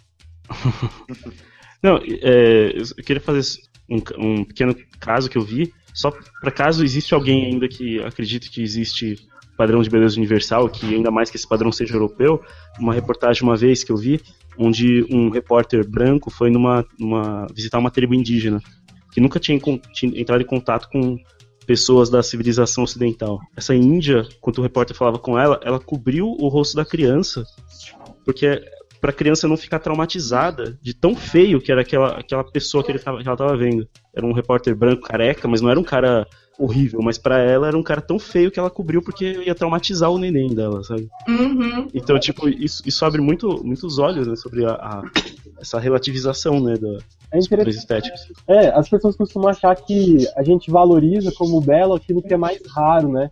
Mas não necessariamente. Aquilo que é apresentado como padrão de beleza. Então, algo que é muito comum pode ser considerado belo também. a questão e tal desse, dessa raridade eu acho que vai muito pelo, pela proximidade da- do referencial construído. O referencial de beleza construído, ele é, é difícil de se alcançar. Então existe esse conceito de que raras pessoas chegam a isso, e essa assim, é raro, é bonito, que não é verdade, a gente bem sabe. É na verdade essas pessoas que se aproximam desse referencial que são as raras. Ah, sim, entendi. Faz sentido mesmo. né? Sim. Outro problema que a gente estava falando é a questão de, até isso, assim, quando você vê uma pessoa negra com traços que se aproximam desse refer- referencial, ela é chamada de beleza exótica. Sim, Então, que essa pessoa ela não pode ser uma pessoa bonita, ela tem que ser uma negra bonita, ela tem que ter uma beleza exótica, ela não pode ser só bonita. Tem uma negra com traços mais finos, tipo a Beyoncé.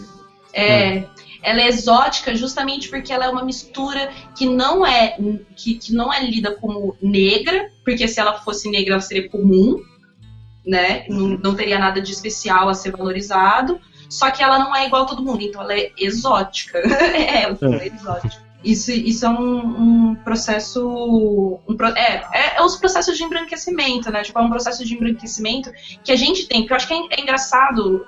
é, eu acho que às, vezes as pessoas elas ficam muito encanadas nessa questão do racismo aqui na América, né? Colocar na América como um todo, que se fala muito, ai não, porque o branco é assim, porque o, o- é o referencial branco, brará. é porque a gente vive numa sociedade em que o referencial é branco. Se você for para a Índia, o referencial deles não é branco. Se você for para o Japão, o re- referencial deles não é branco. Um americano lá é tão ET quanto eu no Japão, sabe? Na Aham. Índia. É, então, a gente fala, é, enquanto movimento negro, dessa questão da, do- da opressão europeia, da, da cultura euro- eurocentrada, porque aqui nas Américas a gente não vive uma cultura nativa americana, a gente vive uma cultura eurocentrada. E, e isso foi proposital.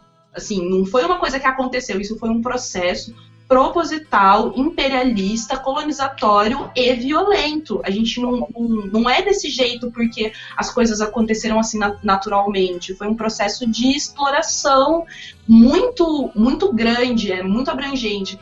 E eu acho que essa dimensão que as pessoas não conseguem perceber e refletir em cima disso, que não é uma questão pessoal, eu não tenho um problema com pessoas brancas porque elas são brancas, assim. Mas o meu ódio não é só com. Não, é- não existe nem ódio, mas tipo, o, meu, o meu atrito não é só com pessoas brancas, com racismo que vem dos brancos.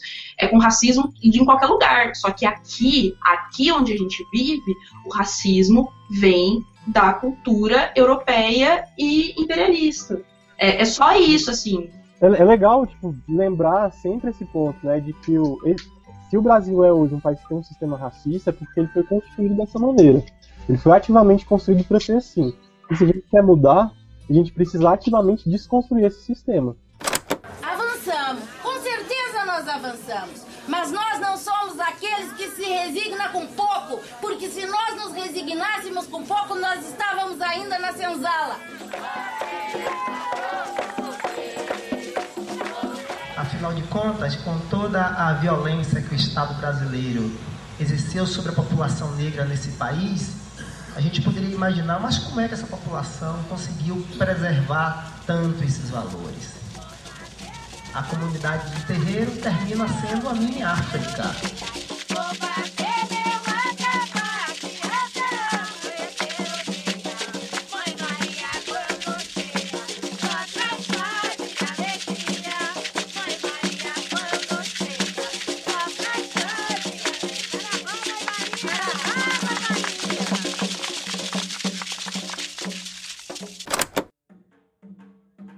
Eu acho que talvez a gente possa ir para o último ponto de pauta a partir disso, que é tentar pensar também diante desse quadro que a gente desenhou, né, de, de sim, uma miscigenação, que por mais violenta que foi e possa ser, é, existe, né, como fazer políticas públicas voltadas para pessoas negras, cotas, etc. Né?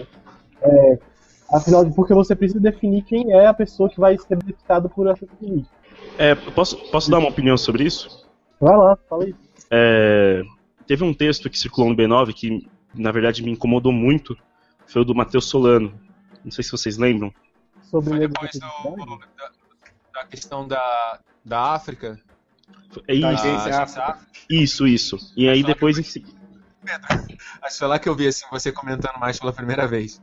É, nossa, aquilo me tirou do sério, porque ele fala em um momento que ele é contra as cotas, não sei o que, ele, ele fala um monte de coisa que eu discordo, mas principalmente ele fala que é porque é, não, não, tem, não existe como, como separar, não existe critério, né? É, eu acho assim, existe um, esse, esse, argumento de que ah, não dá para implantar cota, mesmo que fosse certo, não dá para implantar cota para nada, porque é, como que você vai diferenciar quem que é branco, quem que é negro, como que você vai administrar isso tudo, né? Assim, eu acho que é muito, é muito fácil, não muito fácil é exagero, mas é, existe como fazer isso, você monta um, um comitê, define critérios e faz isso. E aí as pessoas imaginam que vão ter erros, né? Só que o que elas não percebem, que eu estava pensando hoje também, é que em todo, todas as questões da sociedade, é, é, são passíveis de erro. Hum. Eu tava pensando aqui, por exemplo, pessoa que quer tirar uma carta de motorista, por exemplo. O carro é um, é um, um, meio, um meio, de transporte que em segundos ele pode virar uma arma e matar é, milha, é, dezenas de pessoas, né? Mas mesmo assim, mesmo assim a gente faz o quê? A gente faz todos os, os procedimentos para a pessoa tirar a carta de motorista e a gente aposta que, que não vai acontecer problemas, mas acontecem, morrem uma das maiores causas de morte é o, é o trânsito. E mesmo assim, continua, a gente continua com a política de dar carta de motorista e deixar as pessoas é, operarem máquinas de matar tais, né? Então, assim, é, por que, que não pode ter erro também, sabe, nessa questão de, de critério? Por que, que não pode existir uma margem de erro? É, sabe, é, acontece, a sociedade é baseada é, até para adaptar são... um sistema político novo vai ter erro, não tem jeito. É, é então, isso é natural. Então, esse, essa, essa indignação seletiva é, é o que sempre incomoda muito, sabe? Esse, esse, essa exigência seletiva é, é, nada mais é do que uma, uma, um instrumento de reprodução do status quo. É, é, é não, mas como que. reprodução do racismo velado, né? É, isso é uma característica do racismo. Isso é uma característica da, da, da má vontade em fazer essas ações, porque o não se vê, a nossa sociedade não vê como importante a reinserção de negros de maneira é, realmente digna na sociedade, né, em termos de oportunidade, você não vê isso como prioridade, como você vê, por exemplo, o fato das pessoas terem o direito de dirigir, ou terem o direito de terem armas sabe? Ou outras coisas que, outros critérios que são tão falhos, porque não é nem só a questão de, tipo, ai, é, a pessoa pode transformar aquilo numa arma. É, o próprio processo de você tirar a carteira é algo, extremamente falho, que não leva em consideração realmente se você sabe dirigir ou não. Eu conheço pessoas que tiraram carteira de primeira e que não sabem dirigir, tipo, mesmo. E isso foi uma falha, só que essa falha não invalida, meu Deus, vamos parar todo o processo de tirar carteiras e ninguém vai tirar carteira enquanto a gente não descobrir o processo perfeito para que a gente impeça todo é. Não sabe de dirigir tirar carteira. Exatamente. Sabe? Isso é uma expressão da, da, da, falta de vontade que existe no país em realmente reparar a situação escra da escravidão. O Brasil não tem interesse em se redimir pelo processo de escra é, escravatório que houve aqui o, o, a elite que, que antes escravizou por meio da, da, da corrente e hoje escraviza por meio é, do, da renda, da exclusão, porque é isso que você garante com a situação que a gente tem, que o negro vai continuar excluído, porque quem ganha um salário mínimo não, desculpa, mas essa pessoa é um anjo iluminado de Deus, um escolhido, podia ser o Messias, a pessoa que com um salário mínimo sai da merda e vai a Sabe? É. Isso não existe, isso é uma prisão. Você, negli é, você negligencia a pessoa em termos financeiros, você negligencia em termos educacionais, porque as piores escolas estão na periferia, você não coloca cultura naquele lugar, porque não tem investimento cultural nas periferias. Você está aprendendo. as pessoas, né? Pela distância, Exatamente, você está prendendo essas pessoas naquele lugar sem usar correntes. E isso é muito conveniente para a nossa sociedade e para a nossa elite como um todo hoje em dia. Então, uma falta de vontade concreta de ver essa reparação como um benefício na sociedade. É, e assim, as pessoas não acham nem um pouco estranho que uma história de sucesso vinda de um negro é exceção, tipo, uma história de heroísmo. E uma história de sucesso vinda desde a família branca é, assim, uma quarta-feira normal, né? Uhum, sim. Uhum. Cara, você vê isso claramente aqui no Rio, por exemplo, a questão do transporte. Tenta se localizar, tenta se locomover dentro da Zona Sul, é fácil. É tranquilo, bem de boa. Tenta agora vir da Zona Norte para a Zona Sul. Não é fácil. Não é tranquilo. Você vai passar um perrengue maneiro. Por quê? É interessante que você deixe a galera da Zona Norte, onde tem a maioria dos negros, lá onde eles estão sempre. Mesmo eles tendo que vir pra Zona Sul pra ser empregada, ser o mecânico, ser o encanador. Uhum. E também, é, sobre essa questão que se fala muito, né, de que ah, é muito difícil você identificar quem é negro para poder fazer políticas específicas para as pessoas e tal. É foda porque, tipo, na, na hora que uma pessoa negra entra num bairro de gente rica, ela é identificada como negra muito fácil. Quando Na você- hora. As pessoas que são mortas pela polícia na, na periferia do Rio, de São Paulo, qualquer outra cidade grande do Brasil, elas são quase sempre negras. A polícia consegue identificar exatamente. Então, É. Daria pra fazer, construir até um algoritmo de computador baseando na, no- na forma como o, o empregador vai te olhar, como o, o, Exato. o policial É. vai te olhar. Acho que justamente esse ponto de é, a definição de quem é negro e quem não é vai variar dependendo de para que você está querendo definir. Se é para beneficiar o negro, ah, ninguém é negro no final das contas no Brasil. Agora, quando é, tipo, a pessoa vai sofrer racismo, é uma definição bem evidente, assim, quem é negro e quem não é. Justamente o caso que a gente originou essa discussão hoje, que foi o caso do Caio. Na hora de falar sobre cotas, meu Deus, você não é exatamente negro, mas na hora de falar que o carinha tá namorando com uma branquinha é sucesso, ai meu Deus, ele é negro, não acredito que é namora, namora um negro. tipo, gente, é, é muito. É muito foda isso. Você quer ver um- um outro exemplo? Eu desço a rua aqui pra ir na padaria ou pro, pro supermercado de pijama, chinelo, cabelo normal, como, como eu acordo. Se eu não botar o. Acho que o óculos dá, dá- talvez dá um, um ar mais assim, né? Mais suave na cabeça das pessoas. Talvez, não, ainda assim acho que não. Tipo, com o pijama, instantaneamente é maloqueiro, mendigo. Desde criança, isso, isso é, uma, é uma barra, assim. Mas se você for branco, principalmente tiver alguns outros traços, assim, ainda que, é, é é que ainda tem essa, essa hierarquia do branco mais branco que o branco, né? Que é quando a pessoa é loira, etc. Ah, não, é, é um carinha que mora aqui perto, tá só saindo de pijama mesmo, ou é um gringo. É, gringo. Pois é. Tranquilo, o cara pode sair, o cara pode usar, sair até com canivete no, no, no, no, no bolso, O sabe? que- relato mesmo tem nos Estados Unidos, né? Que, tipo, eles mataram, a polícia matou uma criança que tava com uma arma de brinquedo, só que se você for branco, você pode andar por aí com um rifle de boa, que ninguém vai achar estranho. Com certeza. Não só vai te achar estranho, no Oregon, o policial vai chegar e vai te agradecer, falar, ó, filho, muito obrigado, você tá fazendo. Protestar com arma. Você tá fazendo a segurança do seu país. É, a gente agradece. Exatamente. Só que isso é muito mais claro lá, porque é até também pouquíssimo tempo atrás, negros lá eram proibidos por lei de ter arma. Então, inclusive, o processo de. essa questão da cultura de, ar- de armas nos Estados Unidos, ai não, porque a gente vai se proteger, a gente vai proteger a nossa sociedade, a gente tem que também saber con- contextualizar que a gente vai proteger a nossa sociedade branca Exato. das outras pessoas da nossa sociedade que não são brancas. Tem até um vídeo que, que é, comprova isso que eu tô falando, que é um menino de 16 ou 15 anos, pode ser menor de idade, andando branco, andando com um R15 nas costas, e as pessoas de boa e até e para até um, um policial até agradece assim pela Aham. Boa educação.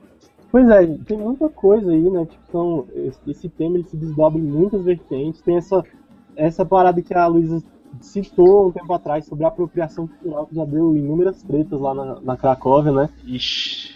Mas Você imagine o qual é a- o cidadão, qual o ser humano que nós- a sociedade está gerando, né, está fazendo crescer, né? Cidadãos que não querem se parecer com o que são, que não querem se olhar no espelho, né? Que não querem ter como referência suas mães, seus pais, suas irmãs mais velhas. Ou você ignora totalmente aquilo, né? Você é, anula, nega a sua própria origem, nega a si próprio, né? E se inferioriza, se afasta, se acolhe é, e aceita aqueles papéis mesmo. Imagina que só pode ser aquilo, né? E a principal a, é, gravidade disso é tirar do jovem, tirar das crianças a possibilidade de sonhar, né? De sonhar em, em, em serem qualquer coisa e não somente aqueles papéis que a mídia historicamente nos representam. É através de um processo de educação que a gente aprende que a gente tem coisas boas ou coisas ruins dentro da gente. Porque à medida que você carrega algo ruim no seu corpo, como é que você pode ter autoestima? Como é que você pode gostar de você? Se você tem um cabelo ruim, você tem o narigão, o bundão, o bocão, tudo desproporcional conforme a ideologia da colonização. Até a negação do corpo, a negação do cabelo, a negação da sua cor, guardadas as devidas proporções, é também um processo de consciência. Consciência de que, dentro dessa sociedade, com essa aparência, ele será rejeitado, rejeitada. É, vocês têm últimas considerações a fazer? Sim. Vai lá, começa então. Droga, né? Não, mas tudo bem. É, então, tentar fazer um resumão assim de tudo. Eu acho que a questão da identidade negra no Brasil, ela é uma, uma coisa que a gente precisa discutir, porque a gente não discutiu. Nós temos um, um- toda uma história do- de interação cultural com o negro que a gente não discute, a gente não tem relatos. Existe um relato de escravos, de escravo negro. Então, tudo que a gente sabe sobre a escravidão foi dito por outras pessoas, inclusive, foi apagado desse jeito. É, e então é uma coisa que a gente precisa discutir tanto internamente, nós enquanto negros, e as pessoas que têm ancestralidade, que têm aparência, mesmo que é, não, não tenha pele negra, tem o cabelo, mesmo que não tenha pele nem o cabelo, mas tem o avô, tem que pensar no que isso significa. É, eu acho que é uma questão necessária, assim, para começar. Eu acho que a gente tem que, que começar a ver essa integração, começar a ressignificar um pouco dessa integração social. A gente tem que admitir que o nosso processo não foi um processo orgânico, nem bonito, e que a nossa sociedade não é bem integrada agora, que a gente, a gente tem que reconhecer os erros do passado e os erros do presente, que a gente continua reproduzindo, para que a nossa sociedade deixe de ser é, pra não que ela deixe de ser, vou até usar um discurso afirmativo, para que ela possa ser é, esse lugar cultural único que o país é de uma maneira boa, porque o Brasil ele tem uma característica que nenhum outro país do mundo tem, nem os Estados Unidos. é, de integração multicultural, o que no mundo, se você for pensar né, de maneira macro, é, abre a possibilidade de a gente ter uma organização social que não existe ainda de você respeitar culturas, de você ter cada cultura que existe no- na sua sociedade devidamente valorizada, devidamente é, bem integrada, que ela tenha sua voz, que ela tenha sua existência garantida, que você não tenha um, um discurso separatista de ódio em cima que a gente tem hoje em dia é, com a cultura negra e com a cultura indígena. Eu queria tomar também esse tempo para lembrar os nossos irmãos indígenas, porque se tem um povo no Brasil que se fode mais que preto é índio, muito mais apagado do que a gente, muito mais excluído. Mas, ao mesmo tempo, é, apesar de toda essa escrotidão que aconteceu na nossa história, a gente ainda tem como mudar o, o nosso futuro. Porque eu vou até dar uma de, de menina academia é, e vou citar Gilberto Freire, se vocês me permitirem por um momento. É rapidinho. Na verdade das coisas, o que somos é uma nova Roma. Uma Roma tardia e tropical. O, Bra- o Brasil já é a maior das nações neolatinas, pela magnitude populacional e começa a sê-lo também por sua criatividade artística e cultural. Agora precisa sê-lo no domínio da tecnologia da futura civilização, para se fazer uma potência econômica de progresso autossustentável. Estamos no- nos construindo na luta para florescer amanhã como uma nova civilização, mestiça e tropical, orgulhosa de si mesma. Mais alegre porque mais sofrida. Melhor porque inco- incorpora em si mesma mais humanidades. Mais generosa porque aberta à convivência com todas as raças e todas as culturas e porque assentada na mais bela e luminosa província da Terra. Falou e disse. É, tipo, meu, a gente, a gente tem uma. A gente tem possibilidade de ser bem melhor do que a gente é agora. E eu acho que a gente tem que querer ser melhor mesmo. E, assim, não adianta ser hipócrita e achar que a gente vai conseguir isso enquanto a gente mata 70% de jovens negros dentre os jovens assassinados. A gente não vai conseguir deixando de falar disso, né? É, a gente não vai chegar nesse lugar sozinho. Então a gente precisa realmente fazer o esforço e saber que esse esforço não vai nos levar a um lugar ruim. Eu acho que existe muito medo de que se a gente tiver cotas, se a gente tiver. que isso vão trazer coisas ruins para nossa sociedade, que a nossa sociedade vai ficar mais burra, que ela vai ficar mais preguiçosa. Não, não vai acontecer isso. Se a gente tiver mais cotas, a gente vai ter só mais pessoas inteligentes, mais pessoas para acrescentar coisas diferentes e mais culturas e mais pessoas maravilhosas nesse país, então parem de se peidar, porque não é nada, ninguém tá querendo escravizar vocês. Massa. Daniel, últimas palavras? Então, eu queria contar rapidinho um relato, é, falando um pouco sobre é, o reconhecimento das pessoas negras da ancestralidade e da cultura, né? não só por traços, mas principalmente por ancestralidade. É, eu fiz uma oficina em seminário de antropologia, é, oficina sobre mulher negra e o cabelo. É, a gente fez uma roda, as pessoas iam relatando as experiências dela com o cabelo, o reconhecimento de, do ser negro e da ancestralidade. É, do meu lado tinha uma mulher branca, branca como a neve, assim, usando um turbante e tal, prestando atenção em tudo. E quando foi a vez dela de falar, é, ela tirou o turbante e caiu um cabelo bem, bem cacheado, assim, bem puxado por crespo. E ela começou a falar que se reconhecia como negra, porque os pais dela eram negros, mas os avós, a avó o avô dela, por parte, por parte de mãe, eram brancos. Ela acabou puxando mais a cor da pele. E o relato dela me chamou muita atenção, é, principalmente porque ela buscou resgatar essa ancestralidade, né? E ela se empoderou como, como mulher negra, mesmo sendo aparentemente branca queria deixar isso para as pessoas que ainda estão em dúvida sobre como se identificar, né? Procurar um pouco da, da história da família, um pouco da ancestralidade, um pouco dessa história que foi tanto tirada da gente, tanto apagada, para buscar essa identificação. Nossa, valeu. Ah. Eu, eu, queria fazer um, um adendo. Fala aí, Pedro. É, minha última conclusão é que é bem simples assim, vai sair um filme aí que é temático egípcio, um Fúria de Titãs egípcio, assim. Eu já vi o trailer dele algumas vezes, assim, no cinema. E sempre me chamou muita atenção que é um filme ambientado no Egito, tem é, são deuses do panteão egípcio e tudo mais, e você, assim, não vê um ator negro, né? Ou quando você vê... É, pelo trailer, assim, você vê que tem, tem alguns, talvez, coadjuvantes, mas nenhum, assim, anunciado, com fala ou coisa assim, né? E eu acho muito curioso, assim, queria ver, assim, um filme, é, sei lá, grego, composto, composto todo por, por é, é, atores negros, ou um, um, filme ambientado nórdico, assim, onde Thor é, é negro, é, Odin é negro, sabe? É, seria, seria um choque, né? Mas é engraçado como um filme assim egípcio, né, que é uma, uma civilização, principalmente o Egito antigo era uma civilização negra mesmo, já tentou se apagar isso, mas era uma civilização negra localizada na África. Então assim, só queria deixar esse, essa provocação aí quando vocês assistirem assim, é, quem estiver ouvindo, tenta se indignar um pouco com isso, assim, né? Pode curtir o filme e tudo mais, mas assim, levantar essa questão, se indignar, é um absurdo, assim, é pelo menos a minha visão, assim, né? Rafael? Eu queria falar algumas coisas e tal, mas a respeito disso, as pessoas até se perguntam muito quando a pessoa é branca e tal, mas como eu nisso? Eu acho que a gente até já comentou até lá na, na Cracóvia e tal, fala, perceba, repare, olhe em volta, Veja assim, é, por exemplo, nesse caso, quando você vê algum item que você sabe o que é da cultura negra, perceba se você está dando valor a isso quando uma pessoa negra, ou quando tem um rap, se você percebe, se você dá valor quando um negro faz ou só quando um branco faz. Dá uma sacada nisso, percebe em volta. Eu acho assim, é, quando a gente fala essa questão de sociedade branca, gente, não é. A gente não pega um uma roxinha de vocês e coloca um chifrinho, não teria problema se colocasse.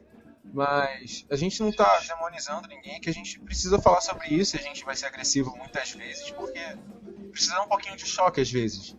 Porque essa parada. E não é nem pra, acho que não é nem pra gente, a gente já tá crescido e tal. É mais pra quem vem aí, tá ligado? Pra gente ter uma sociedade um pouquinho mais da hora pras pessoas que vêm daí. Uhum. Vem aí, tá ligado? Ter uma cultura um pouquinho mais plural. Que o garotinho que venha por aí, ele não tem. Por exemplo, um garotinho vai vir e se ele vê esse filme egípcio, ele não vai ter com quem se identificar, ele não vai ter.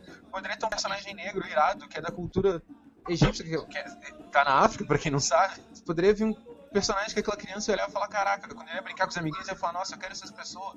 Isso tem todo um processo que ia gerar uma autoestima nessa criança, entendeu? Dá uma segurada na onda, sacou? Às vezes, quando você se sentir um pouquinho. tá recebendo uma fala agressiva, mas perceba que aquela pessoa fa falando ela já aguenta muita coisa, tá ligado? Eu acho que é isso que eu tinha para falar. Assim. É isso aí. Valeu, Rafael. Então, é, acho que eu não tenho muito para falar, assim, porque vocês passaram por várias questões que eu estava pensando, né? Sobre essa importância até política, assim, também do, das pessoas se reconhecerem enquanto negras, né? As pessoas que têm essa vivência, que se sentem assim, que conseguem se identificar de alguma maneira com isso, porque é, o tempo todo a sociedade diz pra gente o contrário, né? Nos incentiva a fazer o contrário, a tentar seguir o caminho contrário.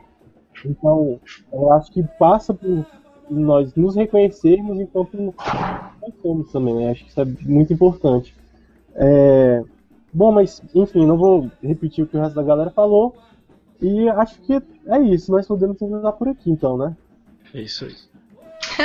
Tchau. Vamos dar tchau todo mundo. Tchau. Tchau. Tchau. Tenía siete años apenas. Apenas siete años. ¿Qué siete años? No llegaba a cinco siquiera.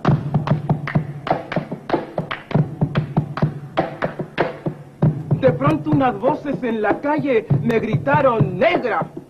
¡Negra! ¡Negra! ¡Negra! ¡Negra! ¡Negra! ¡Negra! ¡Negra! ¿Soy acaso negra? Me dije. ¡Sí! ¿Qué cosa es ser negra? ¡Negra! Yo no sabía la triste verdad que aquello escondía. ¡Negra! Y me sentí negra. ¡Negra! Como ellos decían. ¡Negra! Y retrocedí. ¡Negra! Como ellos querían. ¡Negra! Yo odié mis cabellos y mis labios gruesos y miré apenada mi carne tostada y retrocedí. ¡Negra! Y retrocedí. ¡Negra! ¡Negra! ¡Negra! ¡Negra! ¡Negra! ¡Negra! ¡Negra! ¡Negra! ¡Negra! ¡Negra! ¡Negra! ¡Negra! ¡Negra! ¡Negra! ¡Negra! Y pasaba el tiempo y siempre amargada. Seguía llevando a mi espalda mi pesada carga. Y cómo pesaba.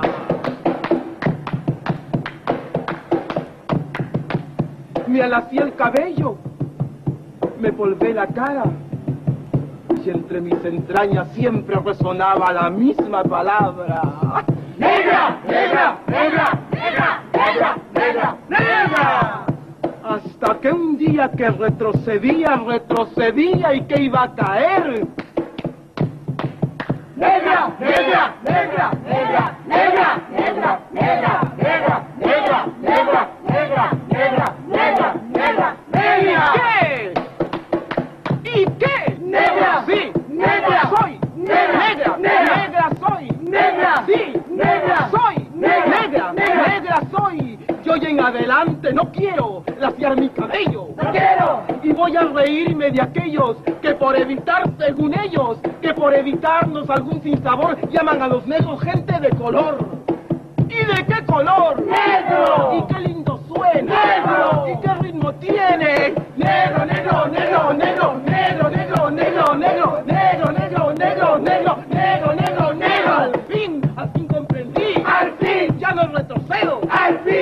avanzo segura. Al fin avanzo y espero. Al fin y bendigo al cielo porque quito Dios que negro azabache fuese mi color y ya comprendí. Al fin ya tengo la llave. Negro, negro, negro, negro.